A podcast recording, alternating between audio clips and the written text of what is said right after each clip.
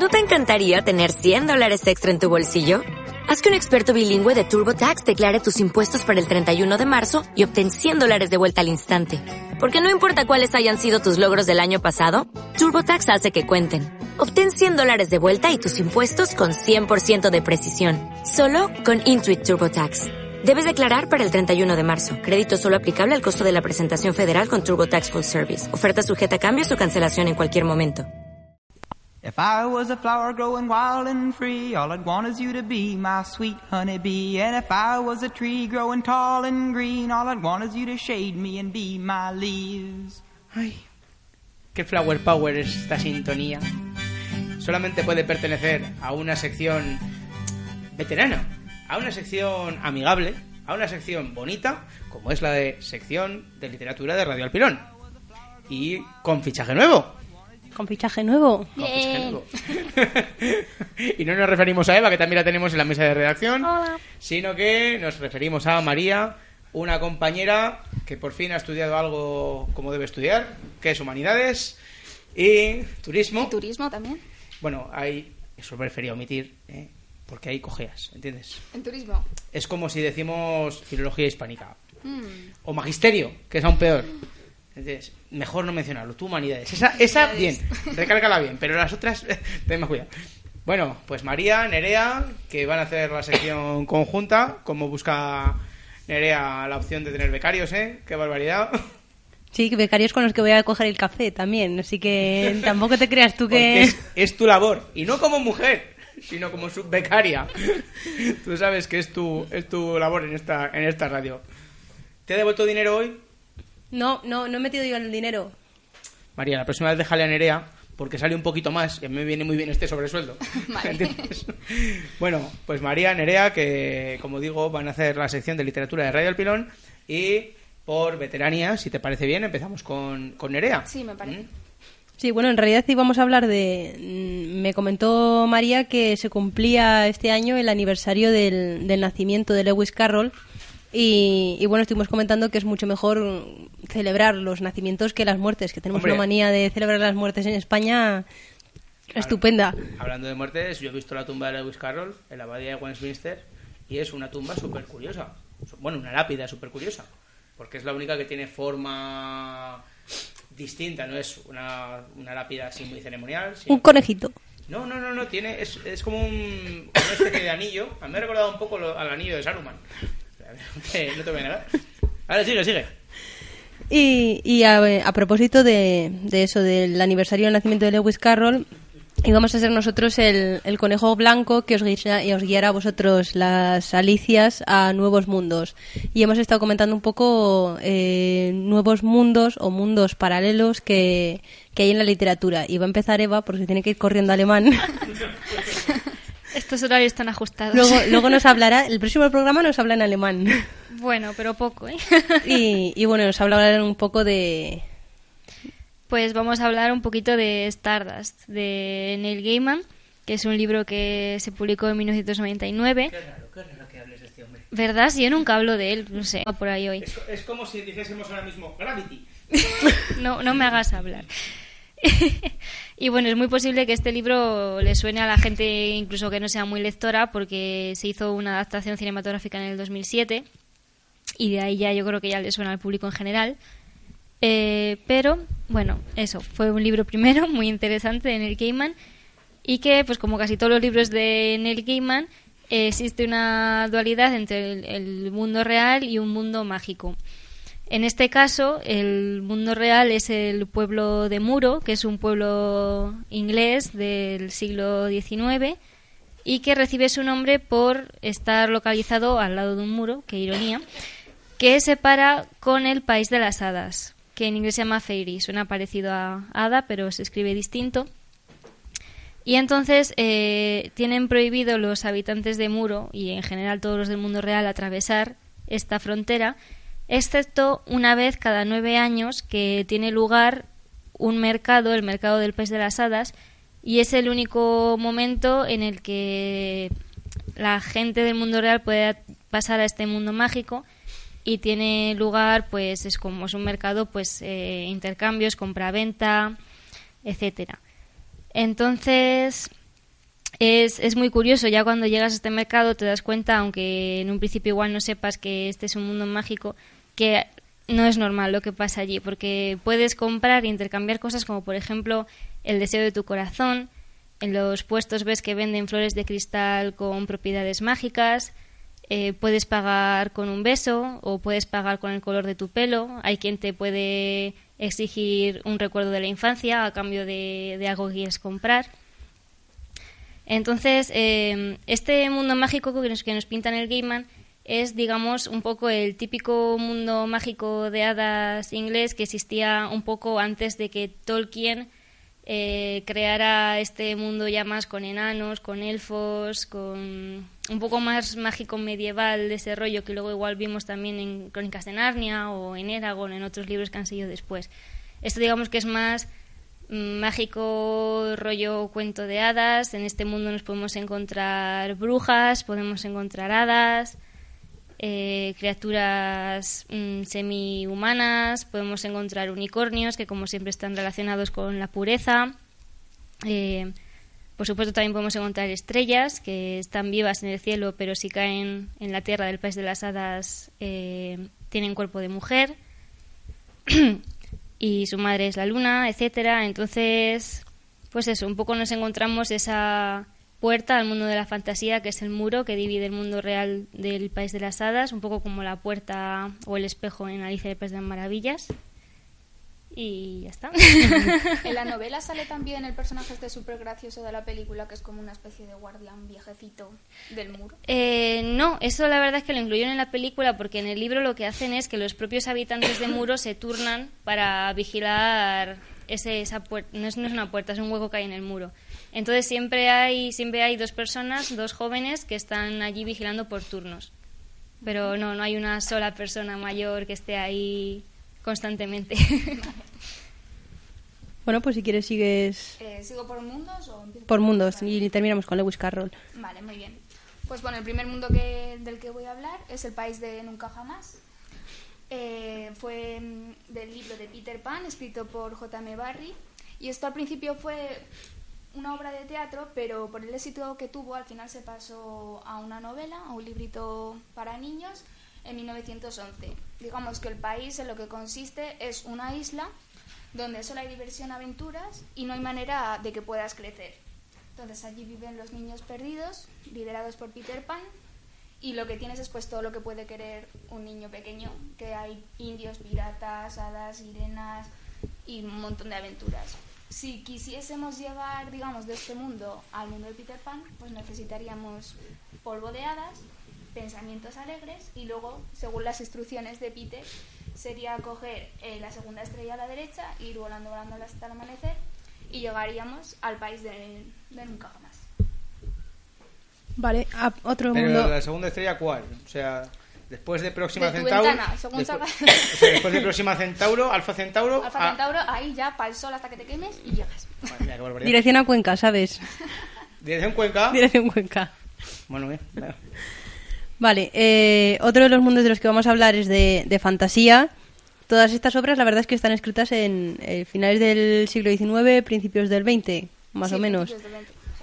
Eh, fantasía, el mundo de fantasía eh, pertenece a la historia interminable de Michael Ende y lo que hace es pues contarnos la historia de Bastian que, que vive en la realidad y que a través de siempre va a haber algún tipo de elemento mágico que nos ayude a, a pasar. En este caso va a ser el libro de, de fantasía de la historia interminable, que lo que va a hacer es ayudarle a Bastian a través de la lectura a pasar y a llegar al mundo de fantasía, donde es decir, es un mundo fantástico y, y no. Es decir, hay una bruja una, y una emperatriz, pero luego la verdad es que no hay demasiados elementos. Bueno, ahí está el dragón, pero bueno. Hombre, en teoría es que fantasía se forma a partir de la imaginación Del, de los de, niños. de los niños y de la gente.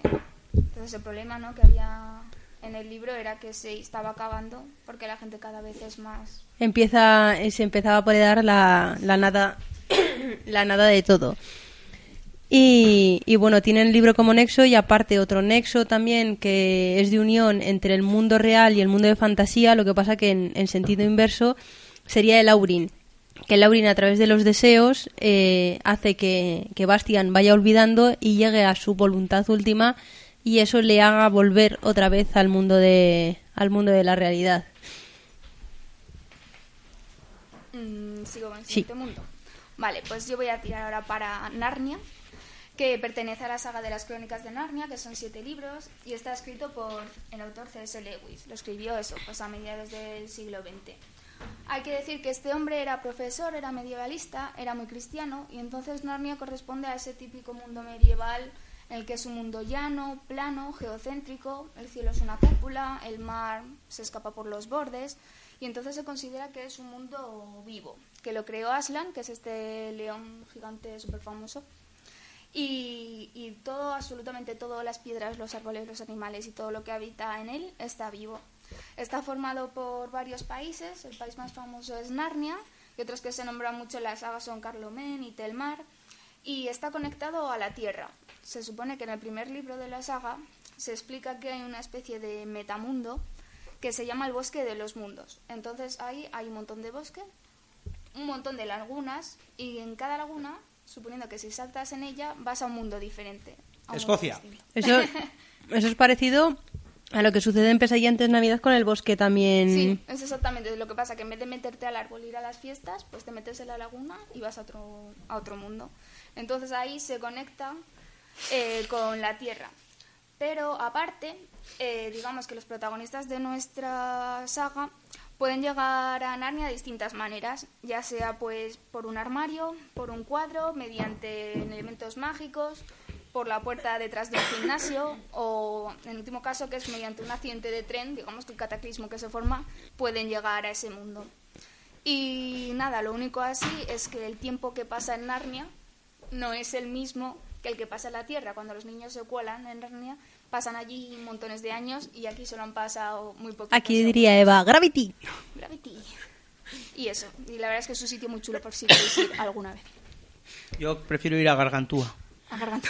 Ya puestos a hablar de una peli del espacio.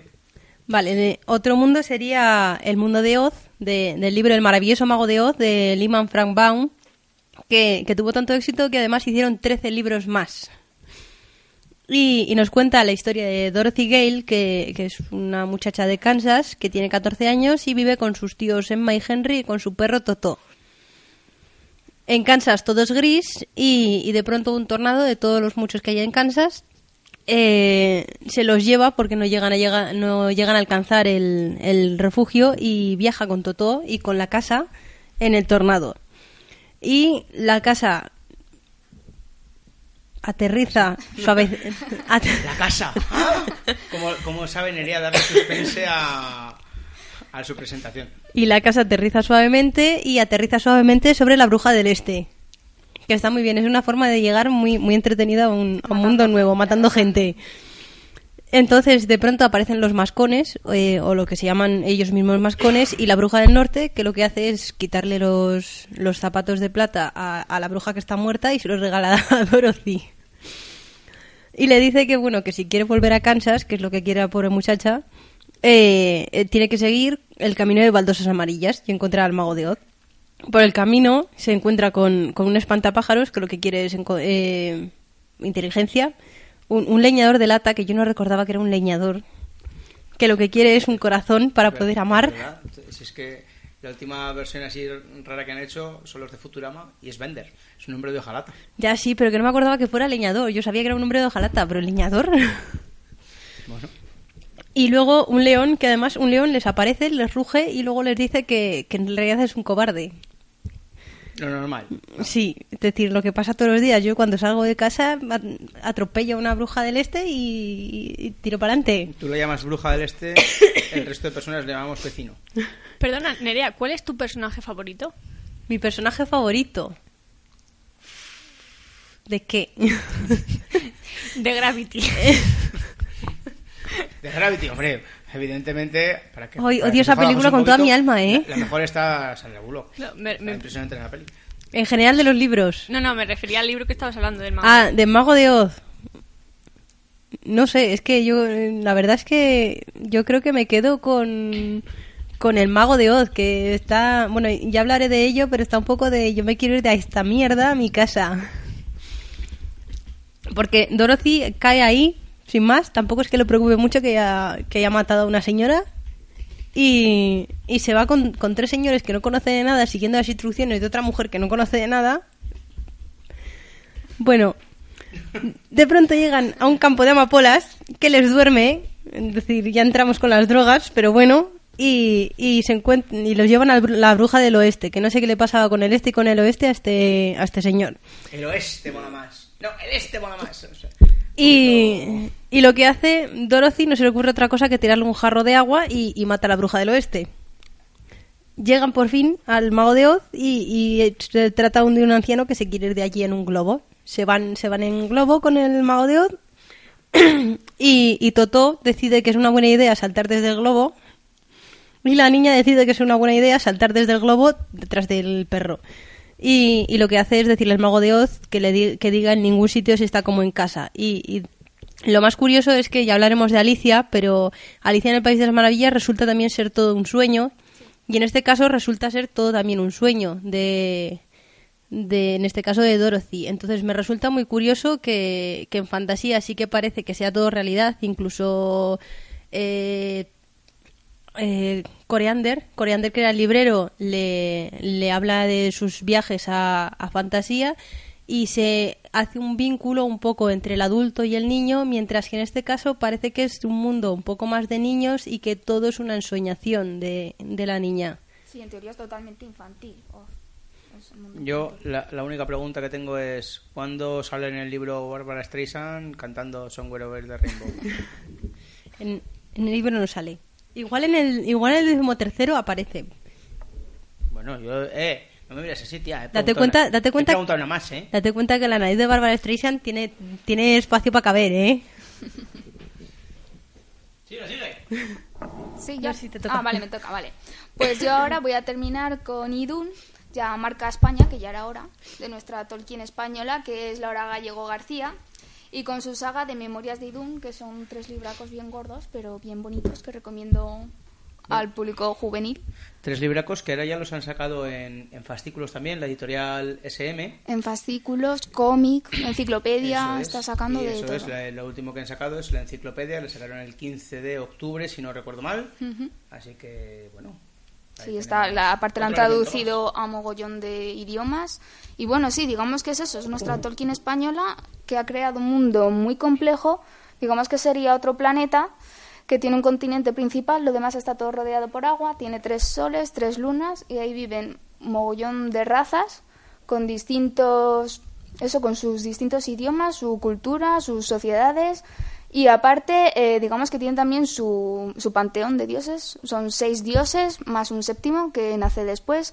Tiene una geografía muy compleja y está habitado pues por gigantes, unicornios, dragones, serpientes aladas y demás cosas mágicas. Digamos que en este caso la Tierra está conectada a Idun por otro pequeño mundo pequeñito, digamos que hace de enlace. Y digamos que está conectada a la Tierra porque hay gente de Idun que está refugiada, digamos, en nuestro propio planeta. Y aquí es un poco cuando empieza la historia por- con unos protagonistas que, digamos, son de Madrid y de Dinamarca, pero que tienen un enlace con este, este mundo en el que hay una super batalla de dioses y de bien y del mal y que recomiendo muchísimo. Y por mundos por ahora ya está. Bueno, te nos tocaría hablar de... De Lewis Carroll. De Lewis Carroll y de Alicia en el País de las Maravillas. Hombre, y también deberíamos hablar de, del que empezó todo esto, ¿no? Pues eso, eh, vamos a hablar de Lewis Carroll. De Lewis Carroll. Que vaya, vaya Pues no usted. dejas hablar de Lewis Carroll. Sí, no, no, venga, empieza. Bueno, pues Lewis Carroll hay que decir que es un seudónimo, que este hombre en realidad se llamaba Charles Ludwig Dodson y que fue un escritor, matemático, fotógrafo y también iba para cura, pero luego se arrepintió y se quedó en, en diácono. Fue profesor de matemáticas y resulta que en este sitio donde él era profesor se hizo muy amigo de unas, digamos, de las hijas del deán de este, de este sitio. Entonces digamos que había una relación como un tanto chunga. Sí. Chunga, Digamos es que, es que digamos chunga, ¿no? Este hombre tenía tres hijas que se llamaban Lorina, Alice y Edith Y digamos que Lewis Carroll estaba obsesionado con ellas porque estaba todo el rato queriendo estar con ellas, se las llevaba de picnic, se las llevaba de paseo, le- les hacía muchísimas fotos, fotos con vestiditos de una manera o vestiditos de nada, eso me queda muy... vestidos de nada. Muy mal, muy chungo, muy oscuro todo, no me ha gustado. Hombre, oscuro no. Una relación un poco peculiar. Un Se poco llama- peculiar. Se llama nudismo. Nudismo, sí. Y entonces digamos que durante uno de estos paseos que tenía este hombre con las niñas en un barco por el Támesis hacía muchísimo calor. Pero, ¿hablamos de niñas en plan pedofilia o...? En plan niñas es que todavía no está no está demostrado, pero hay muchas cartas y muchas fotos un tanto extraños y de hecho luego Lewis Carroll pidió matrimonio a Alice y Alice tenía 13 años. Y fue luego. Como que fue luego. O sea, que fue después de todas las fotos y todo eso. Eh, sí, sí, eso fue O después. sea, que sí que es pedofilia, vale. Sí. Luego eso, no eh, parte del, del testamento de Lewis Carroll desapareció igual por eso, porque los familiares quisieron quitar que desaparecieran ciertas fotos o ciertas cosas que igual no es muy bueno que la gente se entere. No está muy claro, pero bueno, una relación chunga, vamos a dejarlo así. Pero bueno, este hombre estaba mm, obsesionado con Alicia y eso, en un viajecito que estaban haciendo por el río Támesis hacía muchísimo calor y entonces fueron a, a resguardecerse en una sombrita en, debajo de unos árboles o lo que fuera y ahí empezó este hombre a inventarse historias que protagonizase esta chica. Y entonces ahí poco a poco pues fue escribiendo unos manuscritos que en un principio se llamaban Las aventuras subterráneas de Alicia y que digamos que lo pasó por sus conocidos y eso y fue, fue un éxito entre la gente. Entonces dijo, bueno, venga, pues voy a hacer un libro. Y fue este, fue ya Alicia en el País de las Maravillas. Él mismo costeó su edición y se lo publicó la editorial Macmillan. Fue un pedazo de éxito de crítica y público y entonces pues ya se animó a escribir O sea, que ya Macmillan existía en aquella época. Macmillan and Company. sí. En 1865 se publicó. Y eso pues es la historia ya totalmente conocida, tampoco hay que decir muchísimo más, pues Alicia está muy aburrida, sigue a un conejito y va a un mundo fantástico y muy paranoico donde hay pues eso, pues donde hay de todo y donde mucha gente pensará cuando ha visto igual la película o ha leído el libro que hay muchas drogas de por medio y es que las había, las drogas de por medio. Para empezar, Lewis. Carroll Te, toma- te tomas cuatro picos de... de opio y de láudano Y ya, y ya te que- critican. ¿Cómo eres, de verdad? Pues sí, este hombre tenía muchas migrañas y muchas jaquecas y artritis también. O sea, que era todo medicinal. Era, sí, claro, era analgésico todo. Entonces, no, nada no es droga. Y que tampoco le podemos criticar porque en esa época era legal tomar opio.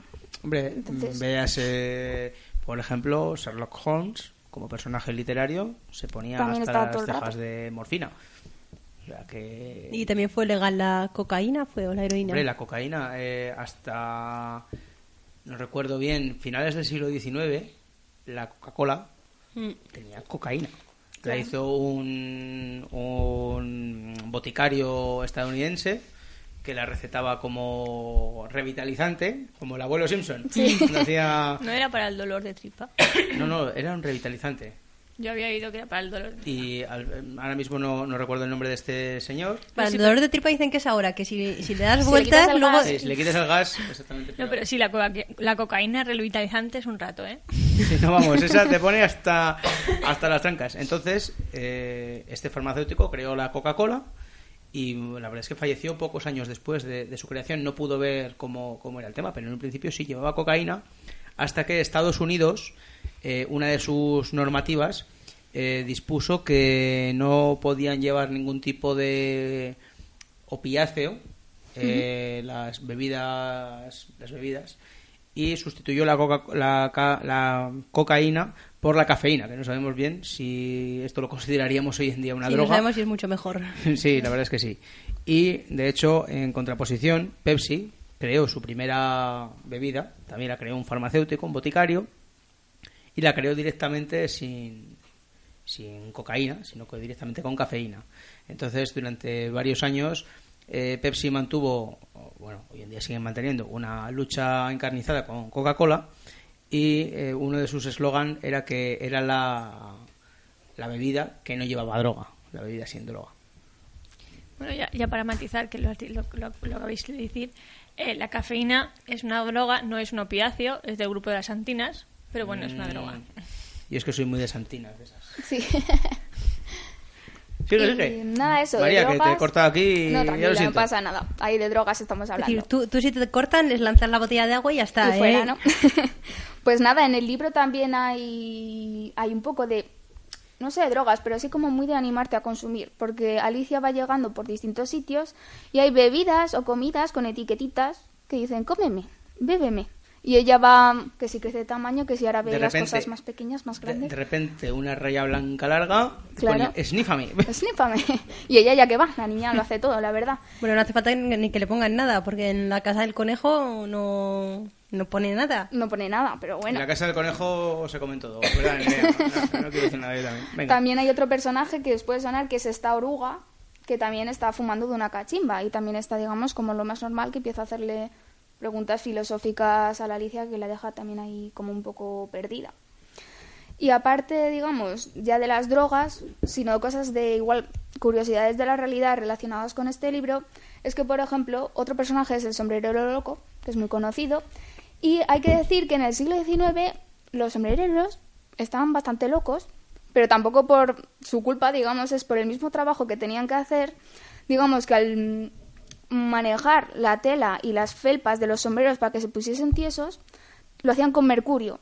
Entonces, a base de ir oliendo mercurio, pues claro, se iban volviendo locos, les entraba psicosis, jaquecas, y entonces, pues digamos que era algo más o menos habitual que los sombreros estuvieran ¿Cómo pirados. suena esto a la época del Rey Sol y toda esta gente? no hemos de decir nada.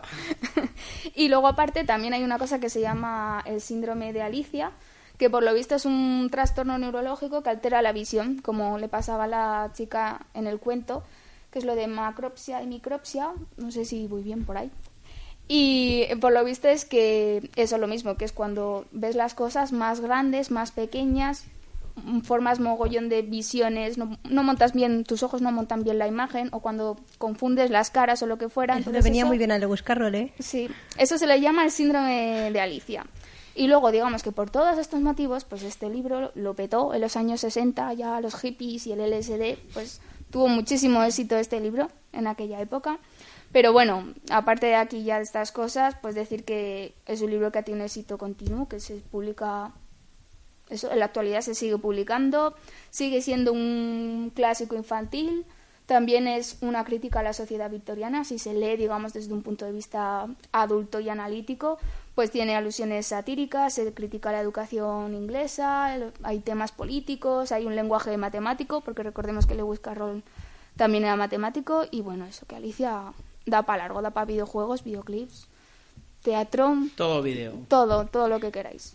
Y nada, y ahora Nerea nos va a hablar de la segunda parte. De Alicia a través del espejo. ¿Pero cuándo vamos a hablar de Tolkien? No, de Tolkien no vamos a hablar. Vamos a hacer una- un día un especial de series y vamos a hablar de Tolkien. No, yo no he dicho series, he dicho Tolkien. Un día, un Tolkien se merece un programa más solo. Pues un día, un día de Tolkien. El Tolkien Day. Tolkien Day. Pues. Alicia a través del espejo fue, fue publicada unos años después, en 1871, también por Lewis Carroll, evidentemente. Y es una continuación, pero a pesar de ser una continuación, no hace referencia al libro anterior. Es decir, tenemos el mismo personaje y hay algunos personajes que también aparecen, pero hay otros que aparecen con el nombre cambiado. Por ejemplo, el sombrero loco hace un juego de palabras, igual que con la liebre, y, y sí son, pero no son. Entonces, eh, lo que pasa es que Alicia está en su casa aburrida y, y se, se pregunta que cómo, cómo suceden las cosas a través del espejo. Y entonces se da cuenta de que puede atravesar ese espejo y, y llega a una sala. En esa sala encuentra un libro que se llama El Galimatazo. Y se llamará Galimatazo porque es un galimatías. Mm, Y son invenciones de palabras, palabras al revés, eh, revisiones de palabras. Te está contando un poco la historia de, un héroe y de, de cómo lucha contra ciertos monstruos y cómo vence al monstruo principal. Pero, pero vamos, con un lenguaje absolutamente inventado. Como no entiende nada, decide salir de la casa y llega al mundo del espejo, en el que todo se hace al revés. Y, por ejemplo, las flores, que, que aparece, por ejemplo, en la película de Disney, Sí, aparecen. Eh, pues la consideran Alicia otra flor y entonces pues le empiezan a increpar y a hablar con ella. Y de pronto aparece la reina roja, que la Reina Roja, que también aparecía en, en la película de Alicia y que también aparece en, en el libro anterior, le dice que puede sumarse a una partida de ajedrez y que si logra llegar a la casilla final se, se impondrá como reina. Entonces Alicia acepta y empieza como un peón de la Reina Blanca. Pero es todo el todo el tablero es una pradera extensísima. Entonces va andando casilla a casilla y se va encontrando con gente, con bueno, con gente, con seres. Como por ejemplo los insectos que le empiezan a, a dar conversación o con los gemelos Tweedledee Dam y Tweedledee que proceden de una canción de cuna infantil y que le cuentan el poema de la morsa y del carpintero, que lo que hacen es eh, engañar a unas ostras para comérselas. Mm, ostras.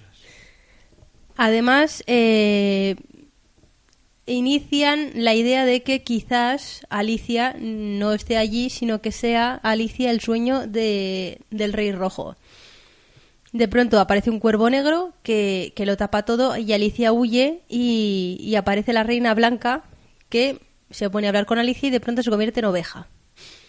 Y esa oveja hace que le obliga a Alicia a que le compre un huevo. Un huevo que además se convierte en Humpty Dumpty.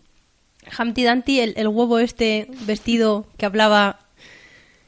Pues Humpty Dumpty le empieza a contar una serie de cosas hasta que de pronto eh, Alicia decide marcharse. Se encuentra con el rey blanco y ese rey blanco está esperando a sus mensajeros, que los mensajeros son el sombrerero y la liebre. Al final decide también, va pasando casilla a casilla, llega a la séptima casilla y es raptada por el caballero rojo y rescatada por el caballero blanco, que le ayuda a llegar a la octava casilla, no sin muchos problemas porque se anda cayendo cada dos por tres, y Alicia logra llegar a la octava casilla y coronarse como reina. La reina roja y la reina blanca le dicen que van a hacer una fiesta en su honor, que la van a coronar y, y ya una vez en el castillo donde la van a coronar, la reina roja le ya está un poco harta Alicia de ella y empieza a sacudirla y se la come entre comillas como, como en el ajedrez. Es en ese momento en el que el rey rojo se despierta y Alicia se despierta también de sus sueños sacudiendo uno de sus gatitos. Entonces termina un poco la historia pensando, ¿soy yo la que he soñado o me han soñado a mí? Claro, se supone que es el rey rojo el que la ha soñado. Sí, y se supone que el rey rojo la ha soñado a ella. Qué cosas. La pregunta es, cuando hablamos de Rey Rojo y Reina Roja, ¿hablamos de Felipe VI y Leticia o hablamos de todo Hablamos de Leonor. La has mencionado, la has mentado. Ay. Sigamos, sigamos. Sí, no, traíamos eh, lo del book tag Sí. porque al final vamos a llamar a Enrique. Sí, sí, hombre, hay que llamar a Enrique. Y esta es una idea de María, que es estupenda y maravillosa, tanto María como la idea. Eh, que, bueno, comenta cómo Bueno, es la idea. son ¿eh? cosas que circulan por internet. ¿Cómo, cómo te ha echado el lacito? Sí, eh? sí, la verdad es que sí, así, da gusto venir a la radio. Y es algo que circula por la red que se llaman book tags. Entonces son distintas encuestitas que hace la gente sobre libros. Y digamos que al difundir un poco esto es la cuestión de que se propague libros que nos gusta leer, que la gente vaya diciendo que le gusta o qué libros se corresponden con las distintas características del book tag en cuestión. Entonces os, proponemos vamos a, os vamos a enmarronar también a vosotros. que quien quiera que lo haga. Bueno. es sin más. Es contestar a- unas preguntas. Vamos a decir también que todo aquel que quiera mandar preguntas, book tags y cuestiones de cosas? estas, radioalpilón.com y a través de la página de Facebook de Radio Alpilón. Sabemos que Isaac lo primero que va a hacer va a ser poesía erótica, literatura erótica. Lo primero que va a hacer Isaac es borrar todos los archivos. Sigamos. Bueno, pues en este caso vamos a estrenar, digamos, estos book tags, por si hacemos más, con los siete, capitados, siete pecados capitales de la lectura. Entonces nos vamos a ir pecadito por ca- pecadito y a ir diciendo cada una a ver por dónde vamos. Entonces, avaricia sería cuál es tu libro más barato y tu libro más caro que tengas. A ver, los míos más baratos fueron que los compré en un TOA 100, que costaban 75 céntimos y eran de una colección de Fantasville, que digamos que era como en los aquellos tiempos de pesadillas, pues Sí. esos mismos libros. Entonces Ay, me costaron pesadillas. 75 céntimos. Y el más caro fue Danza de Dragones, que me costó un pastón, me costó 46 euros, de George R. R. Martin, de Gigamés, y bueno, ahí está. Tapadura. Eh, No, no, el pri- sí, el primero que salió, el primero Pues, y tal cual, pa- tapadura. tapadura, 46 euros, ahí lo dejo. Yo de Eso es por- momento, eso es porque no me lo compraste a mí. Claro, claro. Si no, claro, no, es verdad. Yo que estuve trabajando en Santos Ochoa, si no hubieras tenido un precio más caro. Ay, eso está bien. Ah, más caro. encima. Yo de momento los más baratos, y digo los más baratos porque los compré todos juntos por, por, por un pound, One pound. one pound en, en Irlanda, fueron eh, The Sergeant of Crowthorne de Simon Winchester, Last Tales de Isaac Dinesen, que en realidad es Karen Blixen, que es la de Memorias de África, eh, A Portrait of an Artist as a Young Man de James Joyce y The Tenant of Wilfell Hall de Anne Bronte. Todos esos, one pound. Bueno, no está mal. está bien. Irlanda que es muy barata a la hora de vender libros. ¿Y el más caro? El más caro de momento yo creo que fue, si no contamos el diccionario de, de latín, eh, Hadas de Brian Font y Uh, Alan ese Lee, también lo tengo yo, que fueron bien caro. 30 euros, muy bien invertidos, pero, pero 30 euros porque lleva unos dibujos preciosos y maravillosos y, y me lo compré por culpa de María. Es que esos autores, pues para quien no lo sepa, son los mismos artistas conceptuales del Señor de los Anillos, el Hobbit de todos esos. Sí, Alan Lee y todo esto. Alan Lee, toda esta Sí. gente, pues un libro De suyo. hecho, yo creo que ese libro está por casa también. Es, es blanco, Es blanco y eh, precioso. grande, además es grande, no, no lo puedes meter en cualquier librería. Bueno, pues yo el libro más barato creo que fueron unos dos euros, una cosa así, en la feria del libro. Un libro de Hugh Thomas que yo, aquellos que os guste eh, la historia moderna de América, os recomiendo, eh, que es de, si no recuerdo mal, habla de los reyes desde los reyes católicos hasta Magallanes, es decir, esa- esos casi 50 años que vivimos. Y el más caro es un conjunto de libros que es eh, la Enciclopedia de Arte de, de La Rioja, que son cinco tomazos y cada uno vale, si no recuerdo mal, eh, 50 y algo pureles. Madre mía. A los que nos gusta la historia es lo que hay. Ya, ya. Es un gusto caro. Julia. Julia Bueno, está ahí, está ahí pensando. Sí, sí que es posible que, que el libro más barato fuera en un sitio de, de segunda mano. Era un libro de portugués, así que es un poco complicado de, de, de recordar y decir. Más o menos serían unos dos euros y medio. Y la verdad es que el libro más caro es un libro de psicobiología que un- más o menos me costarían casi unos 100 euros de tapa dura de estos de hecho, tocho con unas ilustraciones increíbles y posiblemente sea ese. Madre mía, 100 euros, Dios mío. Bueno, es, es lo que hay, María, ya sabes. En fin, La cultura que está cara. Sí, todo lo que es de estudiar, de aprender y tal, es que, bueno, estuve mirando de Danza de Dragones que me costó 46 y es que fue lo menos 150, ve- o sea, 150% más caro que en Estados Unidos y en Inglaterra. Es el problema que tenemos en Hombre, aquí hay que traducirlo y tal, pero No, no, no.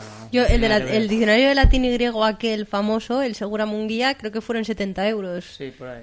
Pero eh, tenemos que hablar de que en España existe un negocio editorial totalmente trampeado, totalmente boneutesco, que no permite que un libro salga directamente en bolsillo, que un libro no permite que etcétera, etcétera. Y ahí Cosas están las maravillosas ediciones de las editoriales pequeñas. Siempre ocurre lo contrario en Inglaterra. Un libro puede salir Claro. directamente en tapadura, un libro puede salir en rústica, un libro puede salir en bolsillo. Directamente, no pasa nada. No pasa nada. El que quiera comprarse una edición se la comprará. Y con papeles de peor calidad, cierto, pero. O con ediciones de peor calidad, cierto, pero. A mucha gente lo que le interesa es el libro. Por eso se cogen el pequeño. ya, aquí es que parece mientras más tontos nos tengan, mejor. Bueno, el siguiente que- pecado es la ira. ¿Con qué autor tienes una relación de amor-odio? Y yo voy a decir la primera con la que me, me produjo esto, que fue J.K. Rowling, autora de Harry Potter. Como digas que la odias. Sí, María, no, la- ac- y la amo. ac- acaba de aquí, acaba aquí La mismo amo tu intervención. y la odio porque, digamos que, pues yo empecé a leer Harry Potter cuando tenía los mismos años de Harry Potter, 11 años. He estado toda mi adolescencia leyendo y amando los personajes y la Y historia Harry de Harry Potter. Potter. No mientas, y a Harry Mm, también. bueno, Harry Potter no era el más interesante de todos, pero bueno.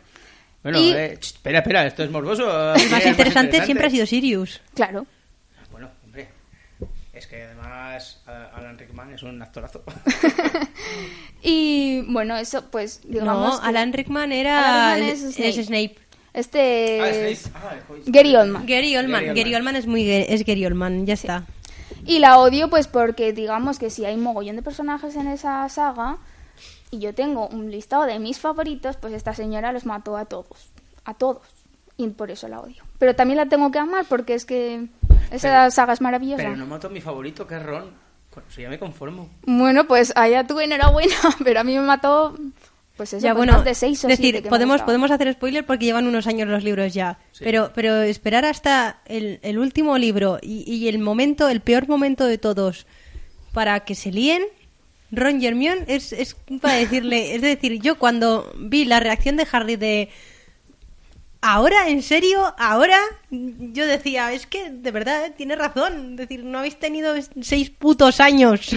Yo reconozco que primero vi las películas, me he leído los libros, iba a decir de adulto, bueno, de más, de más mayor, y, y la verdad es que ganan mucho más que, o creo que ganan mucho más que si los hubiera leído con 13, 14 años, porque no los hubiera sabido apreciar. Hombre, vi también que tampoco iban saliendo, que luego J. Rowling se quedó embarazada y durante un año y medio así dijo que no es- iba a escribir nada. Que yo empecé con 11 y al final creo que terminé con... En la universidad, yo terminé en la en la universidad. Terminamos. Sí, no, Así que vas, digamos, creciendo y evolucionando con los. Así que sí, la amo, te amo y te odio, J. Rowling. Yo es que ah, lo había entendido de otra forma, entonces mm, no tenía ninguno en particular. No, espera, ¿dónde estaba yo? Eh, la dos. De Nerea... Sí, no. Sí, el... Ponemos momentos, momentos No. Eh, había puesto Edgar Allan Poe, pero porque había algunas, algunas de las obras que son muy científicas y, y me parecía como, Dios, ¿a ti qué te pasa? Es decir, mm, ¿cómo pasas de el poema del cuervo a, a textos puramente científicos? Pero pensando de esa forma, aparte de J.K. Rowling, que me enfadé mucho con ella y con la gente que mató, eh, Úrsula K. Úrsula K. Le Guin que hizo el, Un mago de Terramar y demás, que, que ves los últimos libros y decías, ¿qué, qué forma más mierda de terminar un libro. Bueno, yo prefiero amar a odiar, pero si me lo ponéis así, mi amor-odio iría con seguramente Juan Eslava Galán. Juan Eslava Galán, para mí, uno de los mejores di- eh, difusores históricos que tenemos, eh, catedrático de, de historia por la Universidad de Jaén. Mm, Tiene libros maravillosos, pero hay algún libro que realmente me ha decepcionado mucho por ejemplo, de los califas, me decepcionó absolutamente y él siendo andaluz. Yo creo que podría haber sacado mucho más. Y eh, tota- estoy totalmente enamorado de una tetralogía que es empieza, empieza con eh, una historia de la guerra civil que no va a gustar a nadie y termina con la década que nos dejó sin aliento. Y creo que es una forma maravillosa de repasar los últimos 80 años de la historia de España. Julia. Bueno, pues yo sigo con mi portugués. yo ahí a muerte. Y la verdad es que, que una persona que me produzca amor-odio puede ser Pablo Coelho, puesto que la A mí poesía... solamente me produce odio. La poesía que tiene, que tiene él, y más hoy en día que parece que en Facebook si no le das a un me gusta de, de una frasecita de Pablo Coelho, no eres nadie, odio la poesía de Pablo Coelho, no me gusta nada, pero me parece que en la narrativa es un crack. Y libros como El alquimista me parecen que, Es una joyita, el alquimista. es- que es para que todo el mundo los lea. Sí. Bueno, Bueno, siguiente pecado, que es la gula. ¿Qué libro devoras una y otra vez? Bueno, pues yo no soy de releer libros porque siempre tengo mogollón de libros pendientes para leer, entonces no quiero estar leyéndome libros que ya me he leído, pero si tuviese que decir uno, diría La historia interminable, que sí que me lo he leído dos o tres veces, pero porque no lo tenía, lo cogí de la biblioteca, luego me lo prestaron, luego me lo compraron y así ya hago el cupo, pero no, no suelo releer libros. Yo tampoco suelo releer los libros porque, aparte, además de que suelo tener mucho que, que leer, tengo la manía de tener 20 libros que tengo que leerme y aún así, uy, una feria del libro. Sí. Y, y me compro cinco. Entonces mm, se van sumando y, y, y ya decido que, que se leerán mis hijos los libros que a mí me faltan por leer. Y ya que me los cuenten. Eh, pero si tuviera que releer alguno, eh, la verdad es que hay bastantes de, de cómics, sobre todo últimamente. Eh, Mouse me parece una obra capital. suprema, vamos, me parece increíble. Lo único que le quitaría es el, el trozo ese que, que habla acerca de su madre, del primer cómic que él, que él publicó, que igual le quita un poco de, de calidad al resto del libro, pero me parece increíble. Arrugas también es una obra que se lee en, en una hora y, y me parece una delicia. Y también Watchmen, que, que yo tengo la fortuna de que me los prestaron en, en edición grapa y, y los tengo ahí como si fueran oro en paño. Y, y el tratamiento que tiene de, de la viñeta y, y cómo usa el tiempo y, y los dibujos y la imagen y demás me parece, vamos, soberano. Te recomiendo también Dublín, Dublín, que eso te Dublín. va a gustar. Pues mira, no me lo he leído, pero lo te- me lo pongo en pendientes igual que el Beowulf también en edición cómic.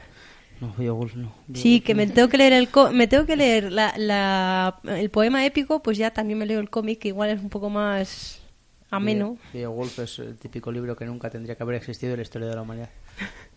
Casi nada.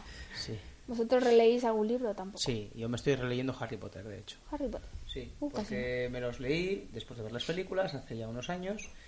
Y bueno, fui a Londres hace unos meses y dije, claro, ahora voy a entender mucho mejor ciertas cosas, ciertos aspectos de, de la forma de pensar que yo igual no entendía tanto, esa, vamos a decir, separación cultural y sobre todo mental que tenemos ingleses con españoles. Y claro, hay, hay ciertos aspectos que son muy muy curiosos, muy típicos allí, ¿no? El tema del pastel de calabaza, por ejemplo, que aquí decimos pastel de calabaza para tu puta madre, o el pastel de anguila, o pastel de carne, todas estas cosas, ¿no? El de calabaza está bueno, pero es que lo de anguila a mí me tira un poco para atrás. Pues no me extraña, hija, no me extraña. Es un pez baboso y electrocutante, no me extraña.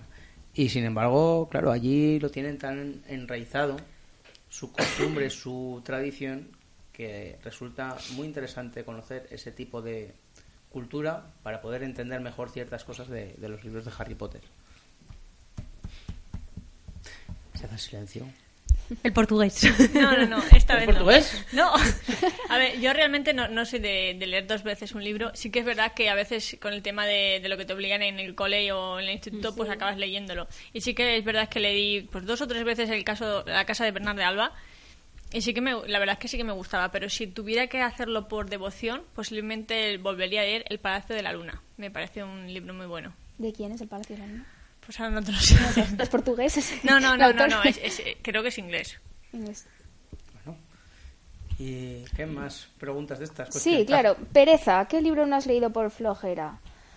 El Silmarillion de J.R.R. Tolkien, que es un regalo que me hicieron hace mogollón de tiempo. Y yo cuando veo esa letra tan pequeñita y ese interlineado tan... todo tan juntito y tal, y lo menos 70 páginas de apéndices, pues digo, mira, lo siento, pero... No entiendo. Paul por qué lo Auster. dices. El Palacio de la Luna es Paul Auster. Paul Auster. Estaba aquí buscándolo. Yo también. Vale, eh, bueno, yo aparte del Silmarillion, no sé si será el mismo cabrón el que nos regaló el Silmarillion. No, Porque... no, hombre, a mí fue mi hermana, que yo la quiero mucho. Pues el mismo cabrona. No, a mí su hermana no me ha regalado nunca A ver, nada. que es un, es un pedazo de libro de la literatura, pero que es que hay que echarle valor. A mí también eh, el Silmarillion no he podido con él, con él, es decir, yo de la primera página no paso. Y, y luego también eh, el nombre de la rosa de Humberto Eco me pilló cuando ya llevaba pues los dos años de bachillerato más tres años de la carrera estudiando latín y estaba del, del latín un poco ya hasta el moño, que, que no es que me disguste, pero Me habías dicho hasta el moño. Mucho hasta el moño, sí. Por favor, di una... Una burrada. Di algo que, di algo que tengas que decir. Bueno, eh, y, y cada, cada dos por tres ponen un trozo en latín, un fragmento en latín. Y, y ya después de pasar 40 páginas y, y que se ponga cada dos por tres hablando en latín y además eh, las descripciones tan minuciosas, tan como de galdós que tiene que a mí me mm, ponen de los nervios, me, tienen, me dan ganas de coger el libro y arrearlo contra la pared. Entonces yo lo dejaba ahí esperando a ver si algún día mm, me da la buena aventura y me decido a a retomarlo. Lo peor de todo es que ya sé cuál es el misterio, entonces ya no Ya. le veo aliciente. Esto es porque te ponen la peli en el instituto. No, no me he puesto la ya- pe no. A mí la pusieron en el instituto. No, fue algún capullo que me cogió y me lo y me lo estripó. ¿Y yo? No, no fuiste tú. Ah, pues entonces da igual. Y bueno, por ahí algún libro. El que tiene la mayoría, o una gran mayoría, de libreros y de intelectuales sin poder leer. El Ulises, de Joyce. Pero y con ganas de leer, yo es que ese no tengo ni ganas No, tampoco. no, yo no he dicho ganas, he dicho que no puedo. Que no, no. He dicho no puedo. Ahí está, ahí ya está. Sí, ha sido rápido, Yo, que es que no... yo si, si lo digo igual me matáis, pero es que a mí Harry Potter no me gustaba mucho y llegué al... ¡Infiel, amiga! Me leí el tercero, pero dije que el cuarto no podía. No me gustó Ya, nada te Harry. Potter. Pues y te has- te has me perdido quedé, lo mejor. me quedé en el cuarto. Empieza a mejorar la cosa a partir del Claro. cuarto. Se va haciendo más yo- oscuro y más Te oscuro. enfadas con la autora, decides comprarte un billete para Londres para matarla. Yo, yo reconozco que seguramente el tercero y, y el del príncipe mestizo me gustaron los que más. Yo creo A que me quedo con el tercero. sexto. A mí el tercero. A mí que me están- dijeron que el tercero era el mejor, yo me terminé el tercero y dije, pues si este es el mejor. ¿Cómo serán los otros? El no? vamos a tercero, el cambiar. tercero se ve, se empiezan a ver cosas ya como hormonas, cabreos, así un poco tal, y eso mola. Sí, sí que Deja- es verdad que a mí la fantasía mm, No. no. me mola mucho. Bueno, pues ya está, perfecto. Bueno, Orgullo, ¿qué libros son hablas para sonar intelectual? Y a mí eso me parece una tontería, es que yo hablo de los libros que me leo. Pero bueno, si nos ponemos así en plan repipis, pues yo qué sé, pues igual de clásicos greco- grecorromanos, en plan, ah, pues me he leído la Ilíada, ojo, la Odisea, o lo que fuera. Pero vamos, me parece muy absurdo Hmm. ponerte a hablar de ciertos libros. O igual ensayo, yo qué sé, el ¿Qué pasa? ¿No, puedo, no puedo recomendar ni la Odisea ni la Ilíada? O... Las puedes recomendar, pero si de verdad te salen del corazón, no por En plan, es, es mi libro de cabecera, me encanta ese libro, No, me a mí, apasiona. o sea, a No. mí me gustan, pero lo que no entiendo es lo de hablar de libros por quedar bien con cierto grupo de gente. A mí me ha pasado eso, lo de, de gente que quiera quedar bien con el Silmarillion. Pues me he leído el Silmarillion, pues... pues te doy un ¡Que jodan! No es lee lo que te gusta y habla de lo que te gusta, pero eso, lo que dices, a ti no te gusta Fitness, pues no te gusta y ya está. Y hablar así porque sí, no sé. Yo de, de un libro que se puede decir para sonar intelectual, eh, que de todas formas es, es, es breve, eh, pero un poco intenso, es de la deseducación de Noam Chomsky, que, que salió ya hace eh, dos, tres años, yo creo que saldría, y, y la verdad es que está bien, está ahí mm, todavía tomando notas, pero pero está bastante bien y es interesante un poco ver la, la visión que tiene Chomsky acerca de, de la educación actual. Bueno, yo un libro que reconozco que me he leído, que reconozco que me gustó, que procuro no comentar para no para no parecer gilipollas, es el de la creación del, del mundo obrero, del movimiento obrero, del pensamiento obrero, depende de cómo lo, lo hayan traducido, de Thompson. Reconozco que es un tocho, 1500 páginas, horroroso si no te gusta el ensayo, horroroso si no quieres leer algo sobre las primeras revoluciones industriales, etcétera, y poco recomendable si no si no eres un fricazo como yo.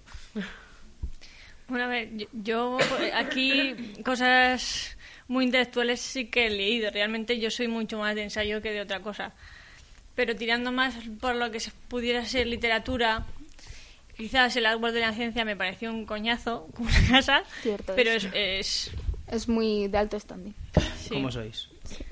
Gran pío que- Yo no puedo, No, pero porque te lo, te lo hacen leer en una época en la que no lo valoras. yo no puedo ni con Galdós ni con, ni con Baroja, ¿eh? Es decir, me hicieron odiarlo en, en el instituto. Me acuerdo que nos mandaron leer Misericordia. Oh, es Y- horrible. Y, y fue y al, al año siguiente creo que fue lo cambiaron los cabrones de ellos y pusieron otro no me acuerdo cuál, cuál pusieron también de Alba, no de Galdós de- del mismo Galdós pero no. Misericordia no eh, lo han cambiado por los pasos de Ulloa que es Ah, de, sí, de, de Emilia Pardo. de Emilia Pardo Bazán y dije joder por lo menos en los pasos de Ulloa pasan cosas Bueno, pero eso también pasó con el, la verdad sobre el caso Savolta. Es un grandísimo libro y luego lo cambiaron por eh, La ciudad y los perros, ¿puede ser? sí la ciudad y los perros Y es como... Eh, Ejemplo, eh, perdona, eh, ¿eh? Perdona si te digo algo, pero... Y a mí personalmente- Pero Mario Vargas Llosa, eh, ¿para qué queremos más? Eh, El problema- pe- perdona, o sea, un libro que, te, que lo único que hablan es de cómo eh, mantener sexo con una gallina. mm, ¿Qué No. quieres que te diga? Aparte de que La ciudad y los perros, la forma en la que Vargas Llosa escribe es complicado para, Puede ser, para puede- los chavales. que sea complicado, pero es decir que es peor libro. No, no, a mí sí me gustó. A tanto no me A mí no. Yo, no yo- me yo aventuraría, creo que ¿eh? para la edad que, que es y para me parece que el caso la verdad sobre casos Sabanto es mucho Sí. mejor que, que- Pero yo es que, por ejemplo, para esa edad en la que se manda a leer la verdad sobre el caso de la vuelta, yo directamente pondría algo así como La invención de Hugo Cabret, por ejemplo. Pues esos libros más enfocados para. Idun. De hecho, yo a muchos profesores yo les recomendaba cambiar las, las lecturas para, para esto, para que hicieran un uso eh, decente de la, de la literatura. Bueno, pues seguimos. El siguiente es eh, lujuria. ¿Qué encuentras atractivo en personajes, ya sean femeninos o masculinos?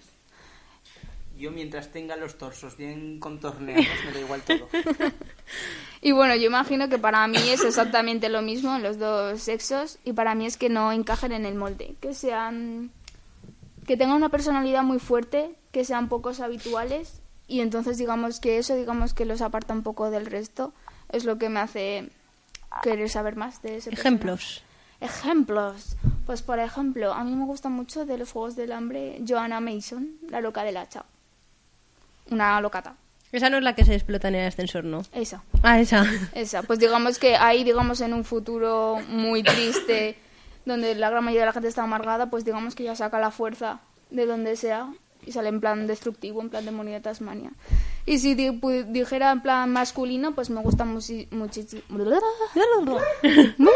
muchísimo Rorschach de Watchmen. Sí. Porque eso, es que es completamente él, cómo ve, digamos, el, el mundo, totalmente blanco y negro. Tienes una serie de, de cómics de Rothschild. Solamente de él. Solo de él, sí. Ah, pues- Es decir, no creo que no siguen demasiado la, la línea de Watchmen, es decir, van un poco, no van en paralelo a la historia, sino que son otras cosas, pero hay una línea solo de cada uno de los personajes, de, de Rothschild, de del búho, es decir, de varios. Pues me pondré con ellos. Pero vaya, a mí eso es lo que más me gusta, que sean ellos. Yo los míos que, que sean raros, que por aspecto, por carácter, es decir, que tengan una tara. Por ejemplo, eh, de, de hombres, bueno, de hombres entre comillas, eh, Hellboy, por ejemplo, o también sería un ejemplo eh, Rodador Nocturno. Y, y luego, por ejemplo, de Harry Potter que hemos estado hablando, eh, mi personaje favorito femenino era Hermione, porque era una todo y una... ¿Cómo me recuerda a ti, Nerea? Y sobre todo por el pelo. Es decir, yo, yo decía, yo me veo identificada ahí. Ahora, ahora ya tengo el pelo un poco más tomado, pero es sí, pero que... en la adolescencia todas con Hermione en plan, ¡guau! Pero tenía el pelo que era algo impresionante, eso. Y, y que tengan un poco, pues eso, que no sigan la norma, que sean un poco Es que creo que eso es lo más interesante. raros. Es decir, pueden no tener un carácter fuerte, pero por lo menos que, que veas algo y dices, este, este no- normal no es. Yo, personaje masculino que siempre me ha resultado muy curioso en la literatura, es no tanto un personaje, sino como una persona, como es Charles Dickens. Me parece que tiene una... Autor, autor. Sí, porque al fin, como se ve tan reflejado en muchas de sus obras de forma autobiográfica, eh, creo que trasciende ¿no? la persona a los personajes. Y siempre me ha resultado una vida eh, muy azarosa, muy, muy compleja desde el punto de vista intelectual. Una persona que no apenas recibió formación. Sin embargo, después, gracias a su pericia, consiguió ser un hombre hecho a sí mismo. Creo que tiene. Muchos de sus personajes tienen esa, esa característica suya. ¿eh? Entonces, pues bueno, vamos a quedarnos con Charles Dickens como persona que transmite Que trascienden Ah, sus personajes. Trasciende el, el atractivo de su personalidad a sus personajes. Como personaje femenino, pues, ¿qué quieres que te diga? Yo me voy a quedar con una obra hispana como es Yerma. Personajes femeninos complejos Sí, sí que lo son. y con más cojones que el caballo partero. Bueno, yo después de esto se ha quedado como diciendo, me cago en... no, rea- realmente no tengo ningún tipo de, de personaje preferido o no preferido, pero sí que es verdad que desde el punto psicológico, desde el punto de vista psicológico, lo que, lo que todo el mundo normalmente suele, suele buscar en un, en un personaje de, de literatura es que no sea normal, ¿no? Que, que- porque lo normal es lo habitual y lo que buscamos en un libro es algo que nos sorprenda. Y sí que es verdad que en general yo creo que lo que sea fuera de lo normal, eh, personajes muy complejos, que tengan taras, que, que sean lo que, lo que llamamos fuera de lo normal realmente, ¿no? Eh, lo que no estamos acostumbrados a, a ver en el día a día es más entretenido que, que alguien muy lineal o un personaje muy lineal. Sí. Es que no buscas a alguien que te puedes encontrar en el ascensor yendo para casa. Te buscas algo eso, Mm. Hombre, es que si te- espectacular, ya sea por bueno o por malo. Si te encuentras a Hellboy en el ascensor, te cagas. Pues vaya. y nada, por aquí. Ah, bueno, bueno, falta la, la envidia. Que sería un poco eso, pues qué libro te gustaría recibir como regalo. Aquí sin más, pues cualquier libro es bienvenido. Pero bueno, yo diría Peter Pan, porque fue un libro que me leí y me gustó muchísimo y no lo tengo. Gracias. A mí me gustó mucho en relación a Peter Pan, que ya es la segunda vez que lo mencionáis. eh, una, un acto que tuvo lugar en la ceremonia de inauguración de los Juegos Olímpicos, que fue cuando J.K. Rowling eh, leyó las primeras palabras de Peter Pan, dándola como su mayor, vamos a decir, no sé, influencia. o Influencia, inspiración. Es que es precioso ese libro. Nere. Pues bueno, aparte de que además me acabo de acordar de ahora de hay, hay un libro que es, es, mm, probablemente una, una chufa de libro, pero eh, cuando yo era pequeña tenía dos, dos libros de cabecera, porque a mí ya desde pequeñita me dijeron, ay, tú coge un libro y así como que dejas de dar guerra. Y, Y como lo saben, ¿eh? y como lo saben, me tuvieron ahí atontado durante 20 años. Y, y uno era El viejo concilia sueños de Andersen, que ese sí que lo tengo y lo conservo, pero otro que se perdió en, en el transcurso de los tiempos es La bruja curuja y su hija Maruja, que, que hablaba de, pues, de una niña que se chupaba el dedo y, y luego la bruja le empezó a chupar el dedo a través de la cerradura y se lo dejó en hueso. Y, y ese, ese libro no ha vuelto a aparecer. Y luego el otro eh, es La princesa prometida, que además lo tengo aquí, que me Que por lo... hacen videojuego. Me lo regalaron en, en edición ya así Y sale, Edición preciosa. super chachi. y sa- y sale Íñigo Montoya. Qué majoño Montoya. Va a hacer una camiseta que ponga eso. Ya, lo- ya existe. No, no, seguro, pero me la voy a hacer yo. Es decir, ya por lo menos. Pues La Princesa Prometida, que, eh, que la verdad es que le tengo mucho cariño tanto al libro como, como a la película. Y este venía con un prólogo del- del autor de William Goldman y también venía con, con una entrevista al, a André el Gigante, el que hacía de Physic. Y, y la verdad es que está muy bien, es muy divertido el libro. Yo, libros que quiera tener, pues la verdad es que ninguno, porque los que quiero me los compro y. es más fácil así, sabéis que podéis probar a comprarlo vosotras, ¿no? Si no, ya también lo Ah, hacemos. no, no, digo que igual. Pero eso por pedir, por Sí, pedir. yo es que he tenido que, he tenido que comprar ya estanterías, porque no me cabían. Eh, bueno, he tenido que donar libros. Que, Yo es que no, antes- sí. Yo lo que. A ver, libro que me gustaría tener así como. Dices, joder, pues un, un libro que te gustaría tener. Pues quizás, seguramente, tanto El Hobbit como el Simarillion, o como las otras obras de Tolkien que no son El Señor de los Anillos, en una edición buena Edición bonita. que tiene en, en- en Minotauro. Yo me compré El Señor de los Anillos, que me no te digo lo que me costó porque me avergonzaría, pero, pero la verdad es que las ilustraciones de Alan Lee pues son bastante, bastante hermosas. ¿Y Julia? Bueno, a mí me vais a matar otra vez. Porque el libro que sí que me gustaría tener es- se, se llama Convoyo Nocturno para Lisboa. Y, pero realmente lo que me han dicho que está muy bien es tenerlo en inglés, porque hay trozos en, en el libro original en que los que están escritos en portugués. Entonces, si tienes más o menos conocimientos de ambos libros, o sea, de ambas lenguas, dicen que es muy, muy bonito. Y más si has vivido en Lisboa. Bueno, oye, pues no está, no está de más tu recomendación. ¿Y a los que no sabemos portugués y de inglés tampoco andamos muy finos? Pues ahora mismo, este año creo que sale la película, así que el- podéis experimentar primero con la película y luego ya, si queréis, podéis leer el libro, pero me han dicho que es muy bonito. Bueno, bien. Y ya de paso tenemos aquí una interlocución telefónica, un personaje bastante conocido por algunos de nosotros, un editor magnífico al que tenemos que, que felicitar. Don Enrique Cabezón, buenas tardes. Buenas tardes, os oigo un poco bajito. ¿Podéis subirme un poquito eh, vuestro volumen hacia mí? Hom- Hombre, No, es que estamos con el, con el teléfono. Más, más no lo puedo yo, subir, yo Enrique. si quieres, yo si quieres te chillo, pero otra cosa no puedo hacer. Vale, yo te digo más o menos, pero si ves que no te entiendo bien, o que te respondo otra cosa, esto forma parte de- del directo. No te preocupes que te, que te repito, sino que...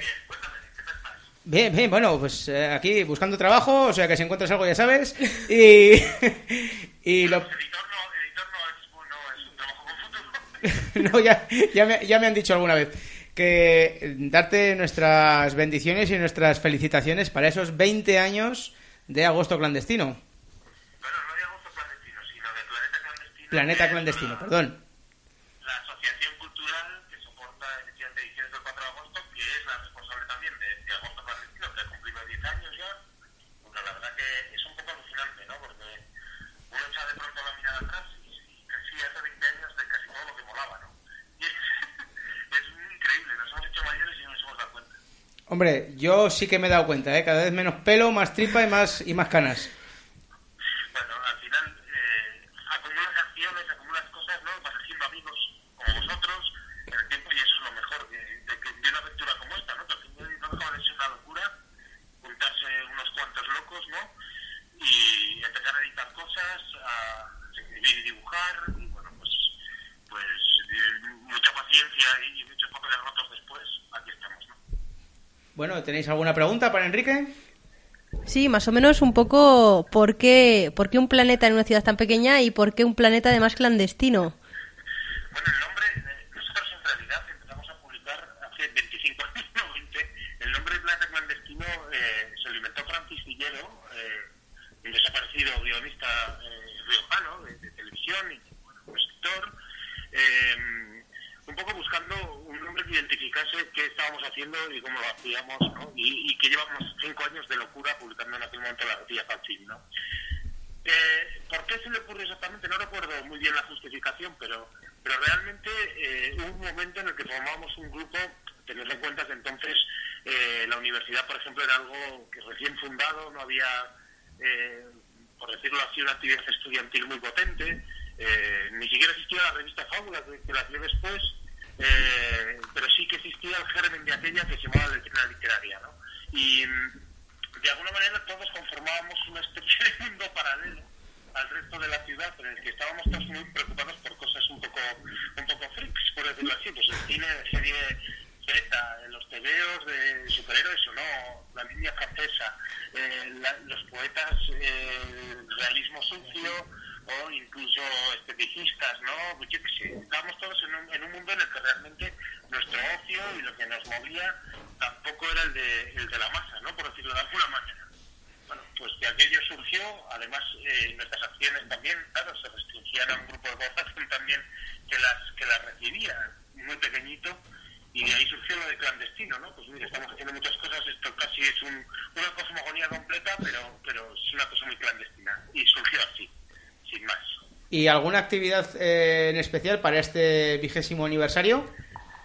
Pues todavía no, todavía no lo hemos hab- hablado ni pensado porque realmente nos dimos cuenta de que tenemos 20 años de una manera un poquito accidental, ¿no? Eh, haciendo cuentas, porque uno tampoco está pendiente de esas cosas, está pendiente de, de su día a día, ¿no?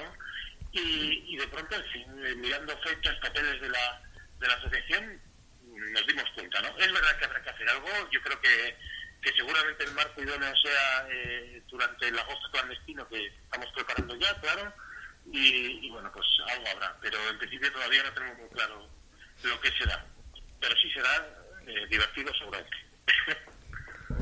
Y, y bueno, eh, de todas formas, eh, sí que ha habido una breve reseña, pero igual al- más que al planeta clandestino, al agosto clandestino en, en la revista Codal.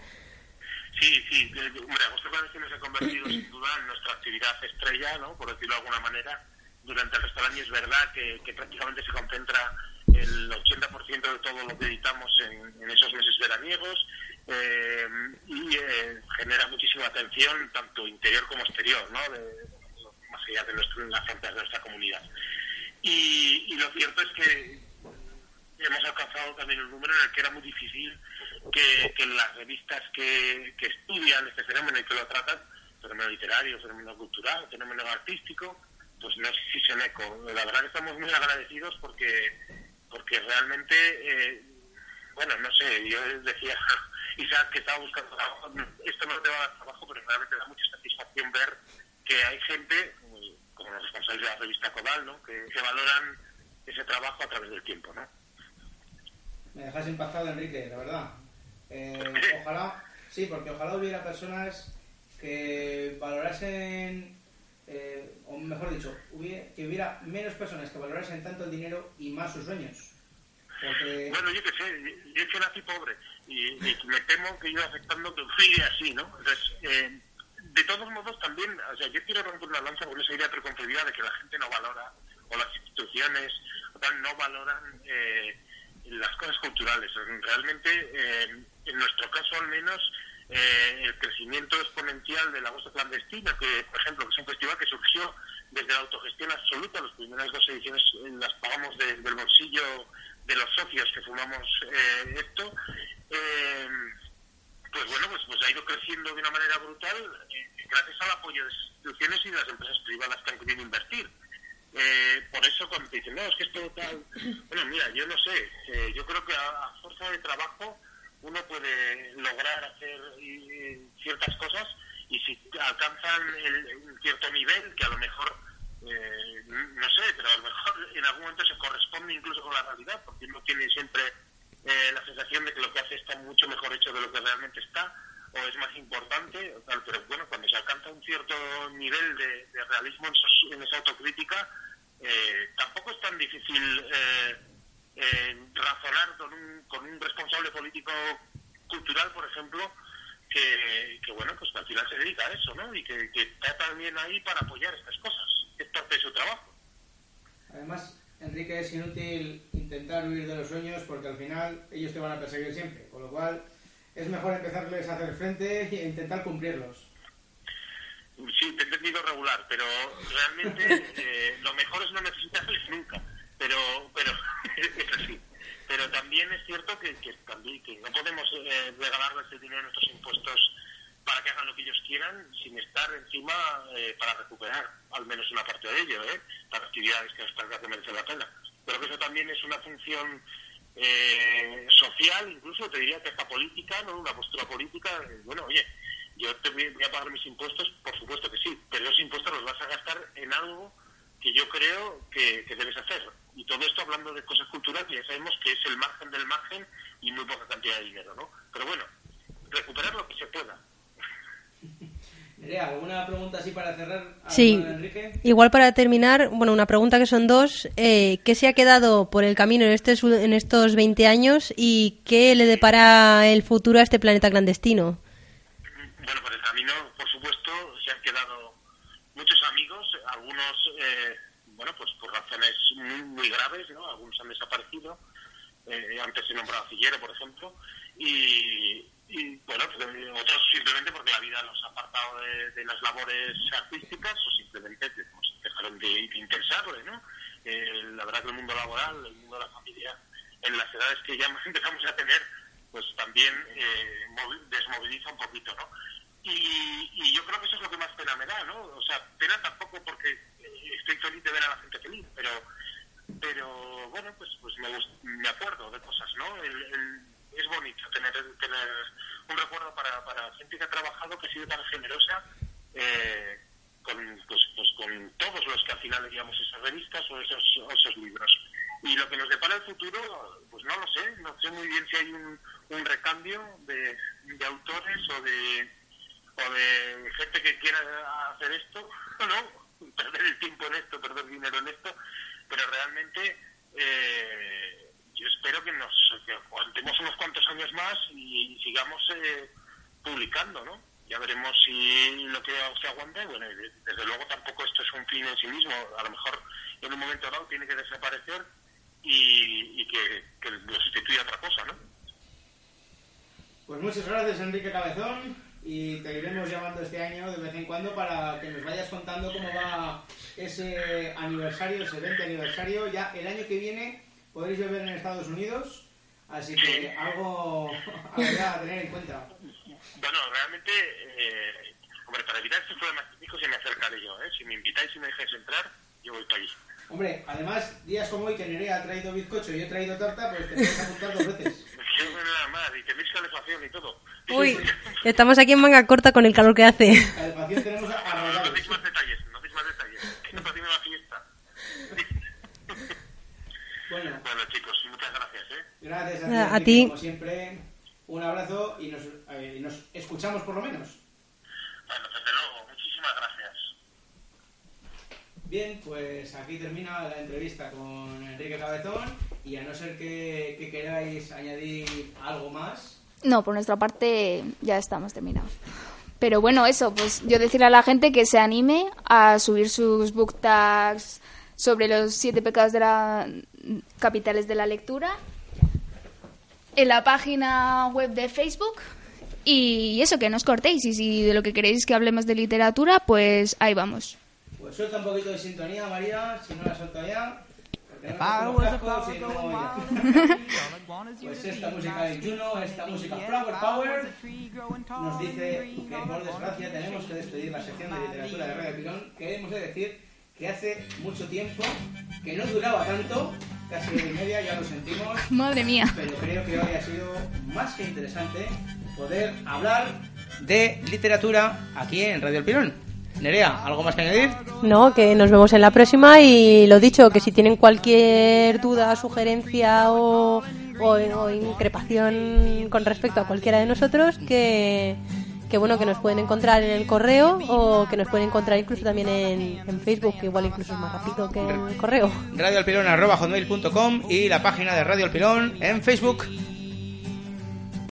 O'Reilly Auto Parts puede ayudarte a encontrar un taller mecánico cerca de ti. Para más información, llama a tu tienda O'Reilly Auto Parts o visita oreillyauto.com. Oh, oh, oh,